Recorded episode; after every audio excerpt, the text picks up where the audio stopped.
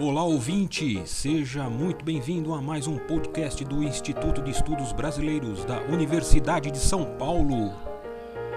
Instituto especializado e sede de acervos importantes de muitos artistas e intelectuais.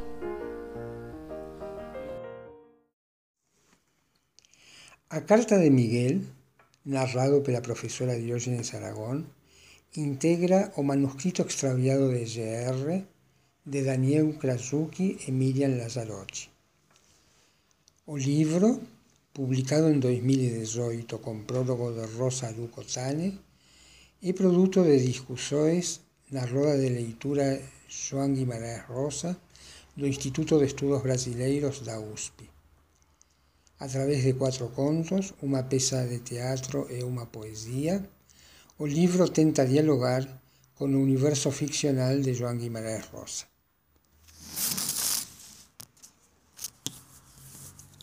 Carta de Miguel. Minha querida Glória. Glorinha, estou voltando. Disse que voltava, suspense e encorajado pelo seu lar ansioso e sedento de amor.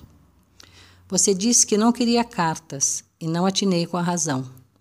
Mas foi certo, todavia. Partir é deixar. Precisava eu de novas buscas? Esta levo comigo e lhe entregarei como um memorial das horas das minhas querências, incertezas e esperanças. O tempo contou tempo, como um monjolo. Sei que está em você a seta do meu desejo. Se você me quer, é o que me inquieta. Nos seus modos, sempre vi mais. Um jogo de sedução, contido, mas tenso, palpável. Nele fica preso até mesmo o moeiro do Buriti Grande, que sempre demonstrou seu interesse. Com ele, já me medi no quieto. E, de igual, o moço caçador Bambães, que recruzei no caminho, planejando voltar para tentar caçar você, ciumei grande. Lentos e longos são os dias de pasmaceira e resignação no Buritibom. Muito pode ter se resolvido por aí, não sei. Se o moço caçou, se você arriscou, mais alto com seu cativo. Eu, menos são, vaguei incerto pelo certo, que era, desde sempre, tê-la total para mim. Daí que nunca vou lhe perguntar nada desses dias. Quem pode com a força de um grão em potência? É o que eu pensava, é o que eu penso. Pertencerei a você completamente, sem saber se você será totalmente minha. Ou seja, Escolho o tormento para sempre, consciente de que somente assim poderei me aproximar dessa tal felicidade, essa espécie de equilíbrio que nos faz pensar que a vida que temos vale a pena ser vivida. Já lhe falei raspando dos gerais, mutum, lembranças, meninice, de beleza e de tristeza. Saiba inteiro. Deixei Mutum para morar na cidade com o doutor José Lourenço, no Curvelo. Foi depois da morte do dito e de outros tristes acontecimentos, eu, constante, doentio. Chegado por lá, o doutor percebeu que eu olhava com os olhos apertados, tinha vista curta e se ofereceu para providenciar óculos e matricular-me na escola da cidade. Se minha mãe me convenceu a ir, é porque sabia que também eu já queria partir. Ah, Glória! Que descoberta tive com os óculos emprestados do doutor, vendo tudo direitinho, nítido, de tontear. Tudo era agora uma claridade, e na manhã seguinte cismei de colocar os óculos outra vez, só para ver e gravar, dentro de mim, a imagem nítida de todos na despedidas do Mutum. Estava em nova família, numa cidade. Tudo era um susto. Havia carros, ruas e esquinas a atravessar. Havia ruas e gente, gente que não acabava mais. Meu quarto era grande, a casa, um casarão. O quarto, pense, só para mim. Iria a uma escola estudar com um monte de outros meninos e meninas. Morria de medo. Ganhei roupas, sapatos, e uniforme de escola. Eu ficava desajeitado, mesmo esquisito. Só queria que o dito dissesse. A vida agora tinha precisão de horários para o almoço, para ir à escola, à igreja, jantar e dormir. Passeios de domingo pela praça, visitas a parentes e amigos e missas. Numa dessas, me alegrei demais. Uma pomba entrou e pousou no ombro de São Francisco, ficando ali junto de todos aqueles passarinhos de pedra que o santo carregava. Alegria assim eu sentia forte. Por ano senti, nos dias de calor, o aroma materno do óleo de buriti. Por anos tive um sonho era acordada pela minha irmã Andrelina para ir tomar banho na cachoeira. Entretanto, é curioso, sonhava que acordava, mas não acordava. E sonhava doce com o dito, amado irmão, que se foi por tétano, e com a minha cachorra, com o capingo de ouro. Mas depois, com meu tio e o pai, em pesadelos. Conversava nas ideias com o dito sabido invisível. Percorria a casa, tocava a campainha da porta, só para ouvir de novo enfileirava no chão os soldadinhos de chumbo, os selos, o trenzinho, presentes recebidos. Eu estava sem meus pais, sem meus irmãos, sem a fazenda e todos os pássaros e todas as plantas deste planeta tudo pendurado nos lados do buraco deixado por dito. De lá vinha a voz dele, constante. Miguelinho, vou ensinar o que agora eu sei. Demais. É que a gente pode ficar sempre alegre, alegre, mesmo com toda coisa ruim que acontece acontecendo. Então eu tomava força e me aprumava por ele. Tinha novos pais, acolhedores, mas me sentia estranho em receber cuidados e carinho de suas presenças seguras, afetuosas, que aos poucos foram me sossegando. E, mais que tudo, eu enxergava. Fui levado ao oculista, via com meus óculos lupamente. Para comemorar, levaram-me pela primeira vez ao cinema. Eu não sabia que podia caber tantas coisas em uma vida. O cinema era formas e cores, como trocar o sertão pelo mundo e observar tudo com olhares de Deus. Depois, ir ao cinema, nas matinês de domingo, com meu pai adotivo, passou a ser um hábito, como ir à missa. O que eu mais gostava era da parte de amor nos filmes de faroeste. São as lembranças mais doces que guardo do doutor. Ainda na infância, minha mãe me visitou duas vezes antes de se mudar para a Bahia, com um alguém. Foi uma sensação estranha, como se ela fosse uma visagem, ainda dizendo todo amor. Sim, era bela e todo amor, mas repetia palavras ouvidas, imitativas, parecendo até falso. Todos temos que sobreviver, ela também.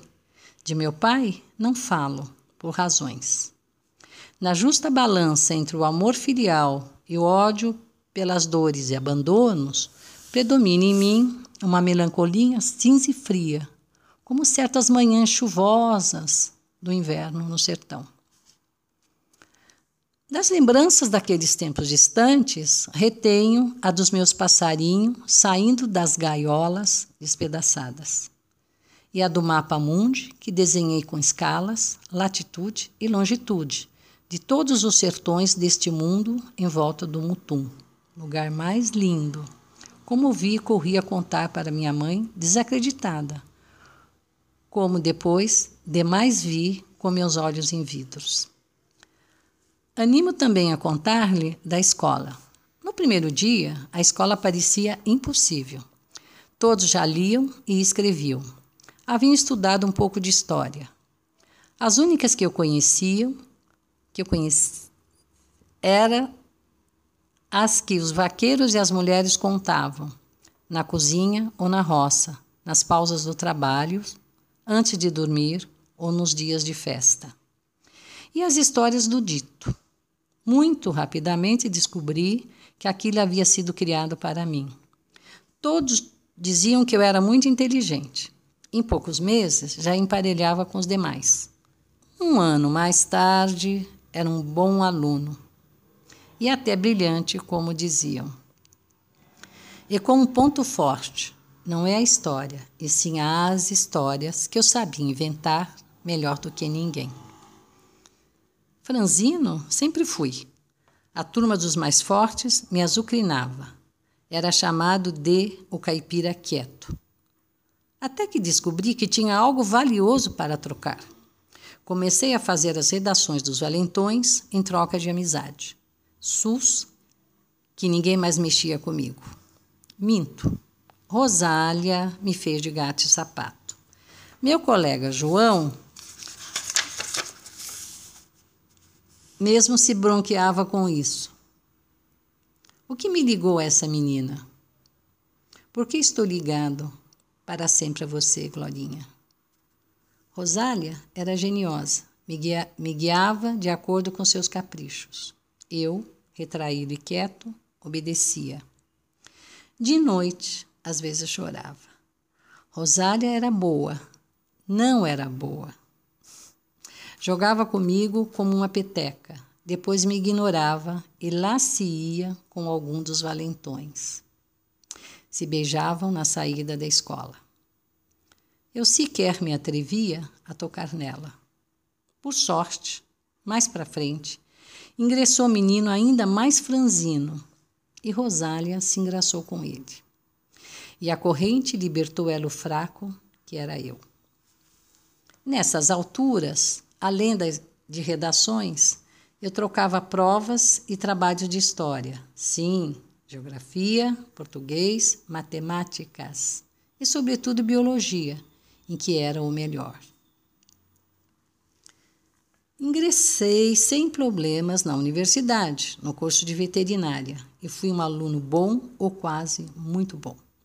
Sempre senti uma verdadeira paixão por animais médico veterinário, de passagem por essas bandas, cheguei aqui apresentado e vacinei o gado do seu pai, por confiança. Esse gosto por bichos é a marca do sertão, em ferros, que alto permanece em mim, todos sons.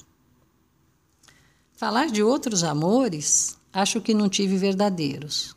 Segui vivendo. Mesmo os namoros, até que o medo me travou quando lhe conheci. Medo esse? De não ser o certo momento desse encontro. Que conhecia, sabia de você? Só que sonhei todo esse tempo com seus braços, riso, olhos, seu corpo solto, sua alegria me assustava. Conversamos, perdimos nos assuntos sentimentos estonteantes, só um grande de letras do Gerais para descrever. Quando seu pai me convidou que ali ficasse mais um dia, reparei naquele estilo próprio do Buritibom. Você falando da sua gente, dos gerais, da sua avó. Você regressava de uma cavalgada. Fazia calor. Deteve seu cavalo do meu lado. Vestia as botas pretas, ilustradas. Sob o braço, um açoite. Suas pernas rijas, de que uns outros olhos não desgrudavam. Uma das botas ficou muito perto da minha boca enquanto você descia do cavalo. Bebeu água, me dirigiu um olhar demorado, femininamente espicaçando. Essa noite conversamos mais soltos e eu me senti feliz. Deixou-me falar um pouco e contou da vida na fazenda, do seu período de estudos em Belo Horizonte. Habitamos a mesma cidade há alguns anos, nunca nos encontramos jantamos. Eu iria dormir mais essa noite como hóspede e a partir do dia seguinte cedo para e partir no dia seguinte cedo para outra fazenda, um pouco distante. Por volta das dez da noite, seu pai saiu, como sempre, naquelas suas misteriosas cavalgadas noturnas. Compreendi. A casa ficou envolvida por um silêncio viscoso como meus pensamentos. Naquela noite, não dormi. Você pôde? Fantasias febris apareciam e ocupavam fugazmente meus pensamentos, e outras as sucediam, ainda mais agitadas. Eu estava febril, com taquicardia,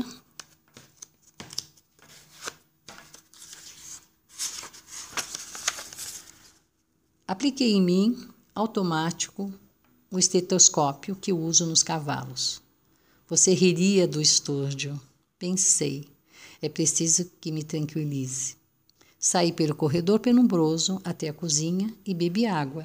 No dia seguinte, parti. Então achei o amor, meu amor, você, minha única possibilidade de amar. A imagem das tuas botas me pisando, eu deitado de bruços, no, de no chão frio da escuridão. Minhas fantasias e as suas fantasias, todas serão. Meses se passaram e nem precisei mais refletir. Você é a mulher da minha vida. Quero casar e viver com você. Chegue em Buriti para declarar meu amor pessoalmente e pedir autorização do seu pai. Moraremos na fazenda, na minha casa de Belo Horizonte ou onde você quiser. Quem sabe um dia conseguiremos ter mais filhos. E eu possa ser um pai melhor que aquele que já tive. Enquanto vou chegando, sonho acordado que a beijo. Seu em todos os sentidos, Miguel.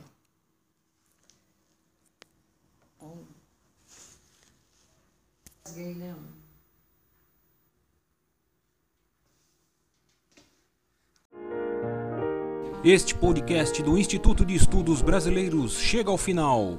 Esperamos que tenham gostado e em breve retornaremos com um novo assunto para você.